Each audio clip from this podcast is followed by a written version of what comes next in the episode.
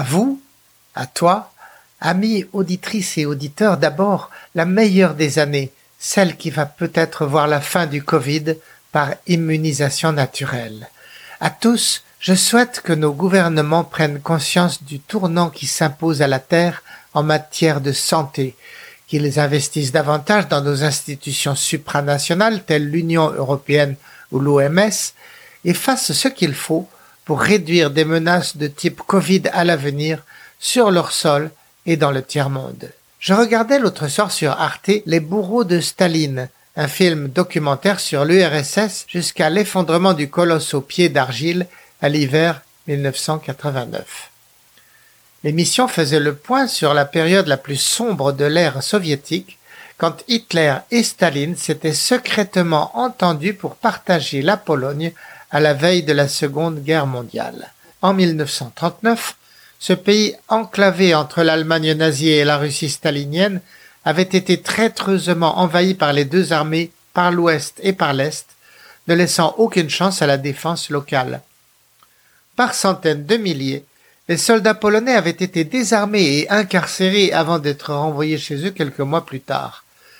Les 22 000 officiers avaient eu moins de chance, se retrouvant déportés en train jusqu'à l'Ukraine soviétique, où ils avaient été enfermés dans des monastères orthodoxes reconvertis en prison. Se posait alors la question de savoir ce que l'on allait en faire. Trois ans plus tard, avec l'approbation de Staline, suite à de sombres manigances de pouvoir au sommet du régime soviétique, la quasi-totalité de cette élite polonaise de la défense avait été exécutée d'une balle dans la tête dans la forêt de Katyn. Les exécuteurs avaient été les hommes de la Tchéka, la police secrète ancêtre du KGB. L'objectif était d'éradiquer le cerveau de la défense militaire polonaise pendant que le Reich et l'URSS démembraient son territoire après en avoir éliminé toute résistance. Une première chose qui me frappe dans ce film est la similitude de méthode et de comportement entre cette organisation de génocide russe des années 40 et celle qui va se déployer en Chine 80 ans plus tard sous Xi Jinping. Les slogans, les objectifs, le rapport au pouvoir central appellent la comparaison. Cela semble absurde et ne devrait pas être. Après tout, Chine et Russie séparées de 5 à 6 000 kilomètres de distance ne partagent pas grand-chose dans leur culture, leur histoire et le mode de vie. Les époques des deux situations génocidaires sont séparées par quatre générations durant lesquelles ont eu lieu des progrès techniques bouleversants dans l'histoire humaine, avec notamment l'avènement de l'Internet. Autant de changements qui auraient dû empêcher le renouvellement des horreurs soviétiques. Mais les faits sont têtus l'incarcération des centaines de milliers de soldats polonais sous Staline répond à celle du million et demi de Ouïghours sous Xi Jinping. Dans les deux cas, des méthodes de répression nouvelles ont été mises au point au moyen de technologies de pointe souvent importées, et les deux projets semblent être des laboratoires de gouvernance nouvelles fondés sur la violence et l'exclusion. Dans les deux cas, en Russie comme en Chine, les dictateurs ont donné des ordres généraux de venir à bout de populations récalcitrantes et ce sont des hauts cadres du parti qui, à distance sur place, ont imaginé et réalisé ces programmes pour répondre à leurs attentes. Beria, patron de la Tchéka, extermine les Polonais dans les bois de Katyn en Ukraine et Chen Chuen-kuo, secrétaire du parti au Xinjiang, fait construire les prisons géantes baptisées centres de formation pour y stocker le dixième de la population minoritaire ouïghour.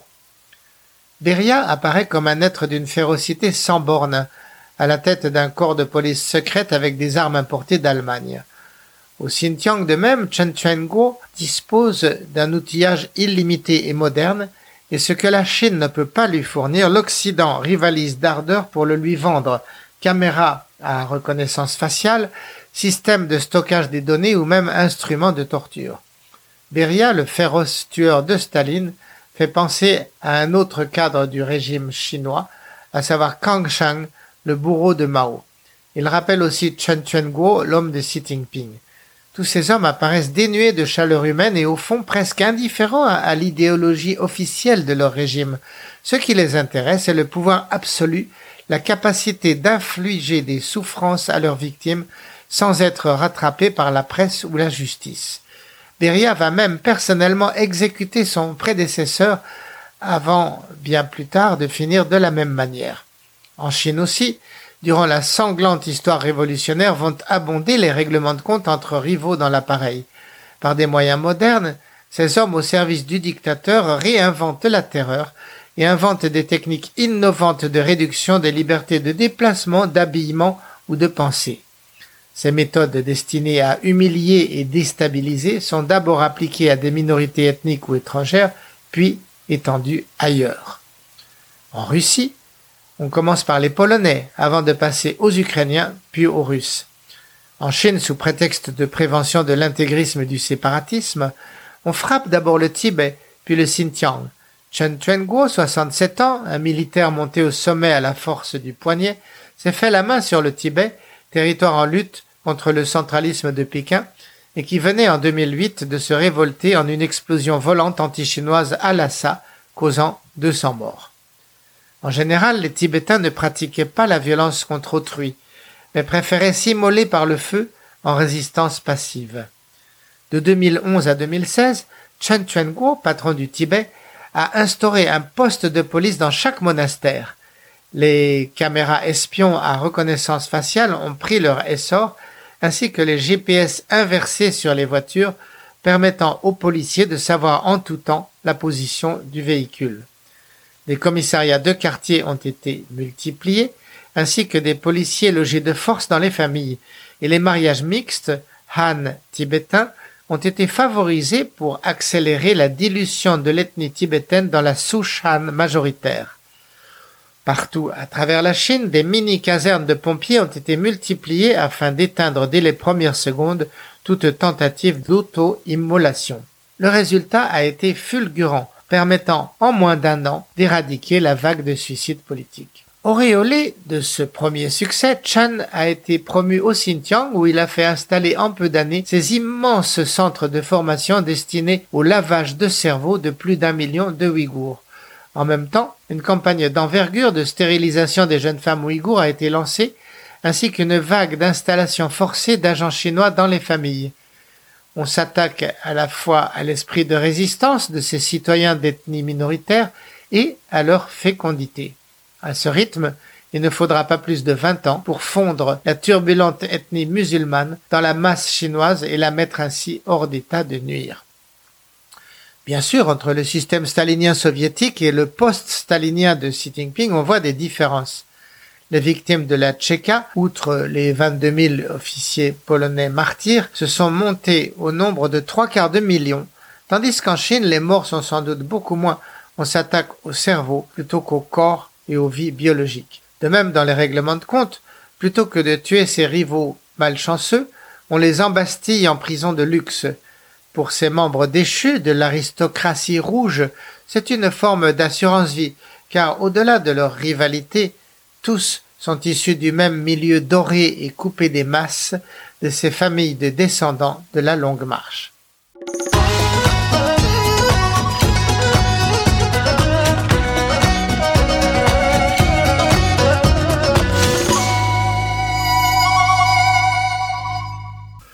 L'autre sentiment qui nous vient en regardant le documentaire est la réaction de l'étranger face au crime de Katyn qui est très similaire à celle de nos gouvernements face aux détentions massives du Xinjiang. Dans les deux cas, les leaders occidentaux, confrontés à la nouvelle du drame, restent atones presque indifférents. À l'annonce du massacre de Katyn, Churchill et Roosevelt commencent par refuser d'y croire. Au début, leur doute peut apparaître de bonne foi, car on manque de preuves, et car Staline est en train de démentir tout en bloc, prétendant d'abord que les officiers polonais ont été libérés, puis qu'ils ont été assassinés par Hitler qui vient d'occuper l'Ukraine où se trouve Katyn. Mais bientôt, la Wehrmacht qui occupe toujours l'Ukraine fait rouvrir le charnier de Katyn, exhumer des centaines de victimes et démontre devant des observateurs internationaux que ce sont les Russes qui les ont tués. Ce qui n'empêche Churchill de ne rien vouloir savoir. Il recommande même à Roosevelt de faire de même c'est qu'entre-temps, Anglais et Américains se sont ligués avec Moscou pour écraser Hitler, et dès lors, ils font tout ce qu'ils peuvent pour écarter toute trace du génocide, histoire de ne pas embarrasser leur allié Staline. C'est même Churchill qui va trouver la merveilleuse solution pour faire plaisir à son ami soviétique. Après la guerre, on va reconstituer la Pologne à partir du seul morceau de territoire annexé par l'Allemagne, augmenté d'un morceau de Silésie confisqué à l'est du Reich. Comme ça, l'URSS va pouvoir garder son morceau de territoire volé aux Polonais. Ainsi pour Staline, à tous les coups l'on gagne. Par la suite, pendant 45 ans, la Russie soviétique continuera à nier la réalité du massacre de Katyn, que seul Gorbatchev finira par avouer du bout des lèvres fin des années 80.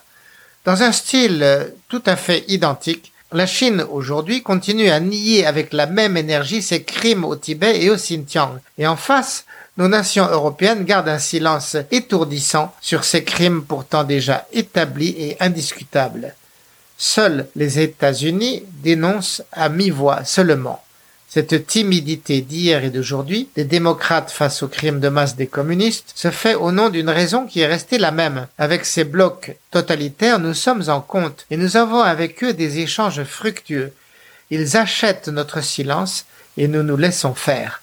Nous devenons donc complices, ce qui est pour moi indigne et inquiétant pour l'avenir. Tout bien considéré face au reste du monde, notre seule différence à nous, l'Occident, réside dans notre capacité à distinguer le bien du mal et à le dire haut et fort quoi qu'il en coûte. Si nous renonçons à cette faculté, c'est au risque de perdre tout le reste, faute de trouver le courage de le défendre. Je trouve une mince consolation à cet état de choses en entendant Solzhenitsyn prononcer sa fameuse phrase dans le roman Le pavillon des cancéreux. Ce n'est pas nous qui avons fait naître l'iniquité sur terre. Ce n'est pas nous qui y mettrons fin. Permettez-moi, chère auditrice et chers auditeurs, d'aborder maintenant la chaîne sous un autre angle, celui des big data et de la statistique, à travers Thomas Piketty, le théoricien mondialiste de l'économie. Sorti au seuil en août dernier, il a écrit un petit livre mémorable, Une brève histoire de l'égalité, qui explique les progrès de l'humanité moins par la machine à vapeur ou l'ordinateur que par les luttes sociales qui ont forcé le pouvoir à redistribuer les richesses et à renforcer les bonnes choses de la vie en évitant de les réserver à une petite minorité de possédants. Ne nous y trompons pas, notre auteur est d'obédience marxiste, et sa grammaire de base est celle de la lutte des classes. Mais en démocrate ouvert, il refuse tout totalitarisme, même celui de la dictature du prolétariat. Vers la fin du livre, Piketty aborde le thème de l'Empire du ciel, sous les règne de Xi Jinping, qu'il présente sous un visage double et ambigu, à la fois admiratif et opposant de ce système totalitaire. La société chinoise, dit-il, vit sous un mode étatique et autoritaire, en tout point opposé au socialisme démocratique et décentralisé que lui-même préconise, et moins émancipateur, c'est le moins qu'on puisse dire. Piketty, très vite, évoque une menace chinoise au système de l'Ouest.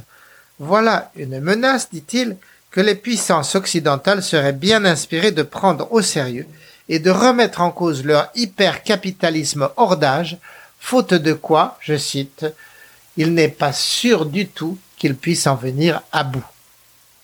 Si la Chine mène la danse et détient d'une main ferme les rênes de l'économie mondiale, c'est, d'après lui, grâce à deux atouts maîtres qui ne doivent rien au hasard mais sont l'aboutissement d'une réflexion et d'un choix collectif opéré des dizaines d'années en arrière. Le premier atout est le maintien sous contrôle par l'État d'une part suffisante du capital public, donc des actifs du système productif. Peu après la mort de Mao en 78, l'État détenait 70% des terres, des usines, des services.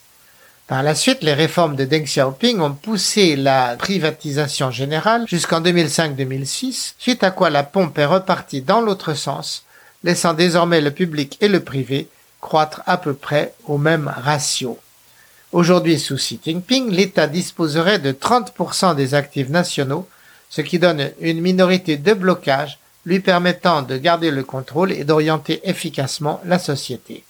Au contraire, en Occident, ce sont les GAFA, les multinationales, qui font la loi, empêchant les États de réformer la taxation, les impôts et les héritages dans un sens qui blesse leurs intérêts.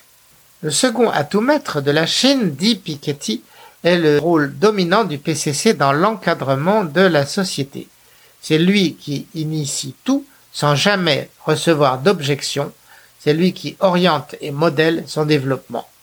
Piketty affiche son admiration pour ce système supérieur au supermarché électoral qu'est selon lui la démocratie occidentale.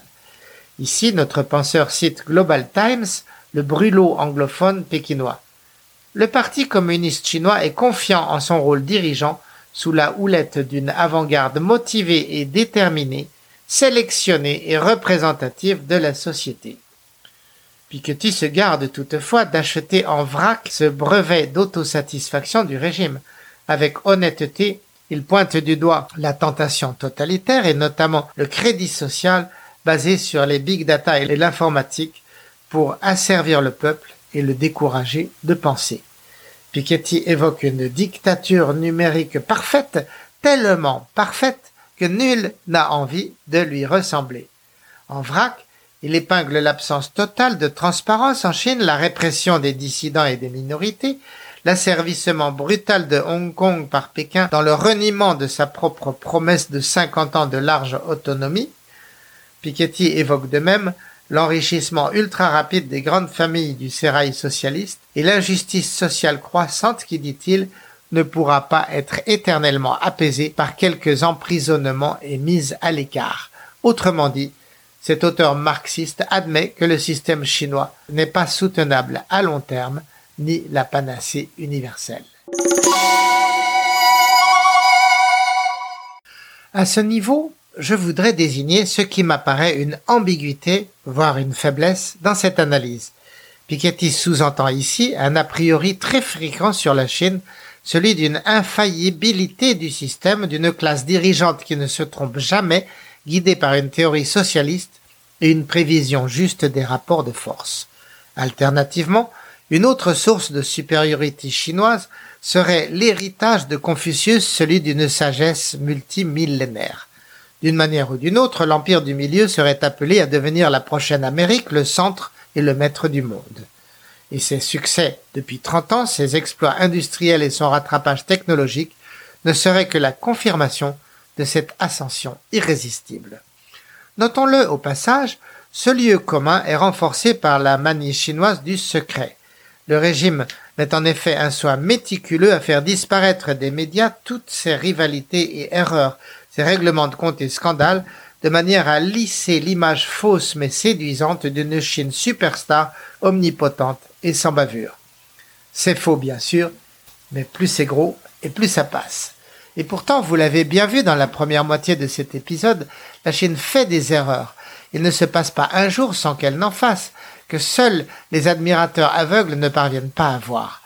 Elle y est portée par son système et d'abord par sa tradition de violence et par sa fraternité idéologique avec l'URSS, en particulier sous l'angle de la répression et des laboratoires de subjugation des peuples.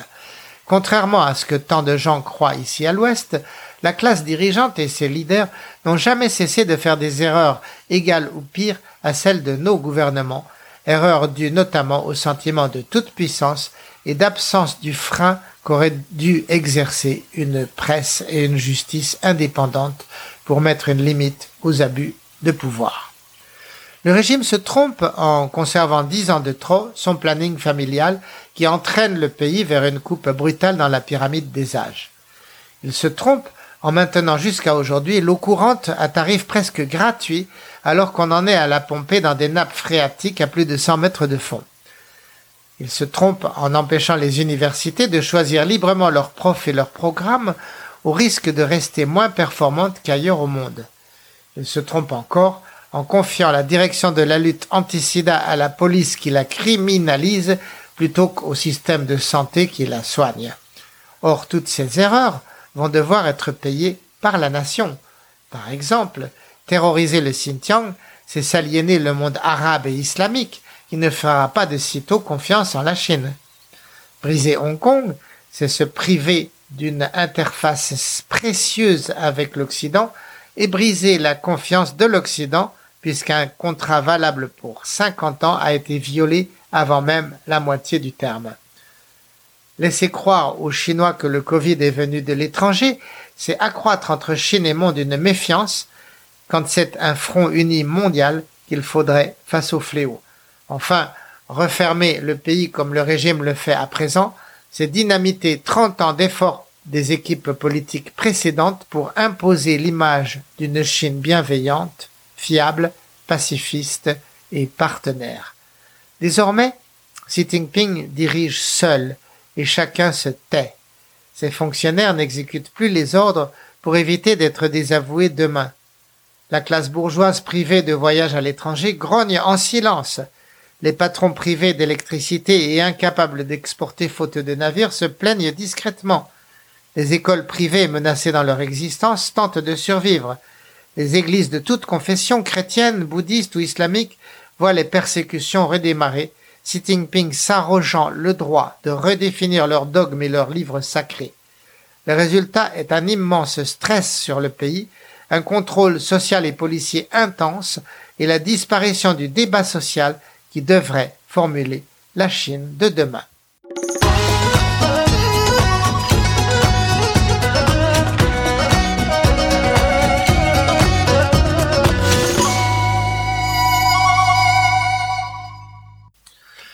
Pourquoi la Chine socialiste parvient à survivre quand son mentor l'URSS est décédé? Je vois deux facteurs, deux choses que Pékin a réussi plus à fond et plus parfaitement que Moscou. La première est son sans faute technique dans la mise en place du crédit social, sa connaissance de chaque individu à travers les big data et donc la reconnaissance des dissidents potentiels avant même qu'ils ne se déclarent. Dans ce savoir-faire, appartient aussi la rétention de tout type d'informations ou d'idées que le régime souhaite occulter. Il en efface toutes les traces et il fait savoir à quiconque l'interdiction d'aborder le sujet. C'était bien sûr déjà le cas sous Staline et le principe fondateur de la terreur blanche. Mais, par exemple, les jeunes de 20 ans aujourd'hui ne savent rien du printemps de Pékin 89, ni du massacre qui y a mis fin la fatale nuit du 3 au 4 juin stupéfiant et incompréhensible à nos yeux d'Européens, leurs propres parents, qui avaient vingt ans à l'époque et qui marchaient par millions avec moi dans les rues de Pékin pour réclamer la démocratie, n'ont rien dit à leurs enfants afin d'éviter de leur attirer des ennuis. Ainsi, cette génération même des jeunes de 89 a été amenée à trahir ses idées et à y renoncer sous pression des aînés totalitaires. L'autre chance du régime a été sa clairvoyance en matière économique.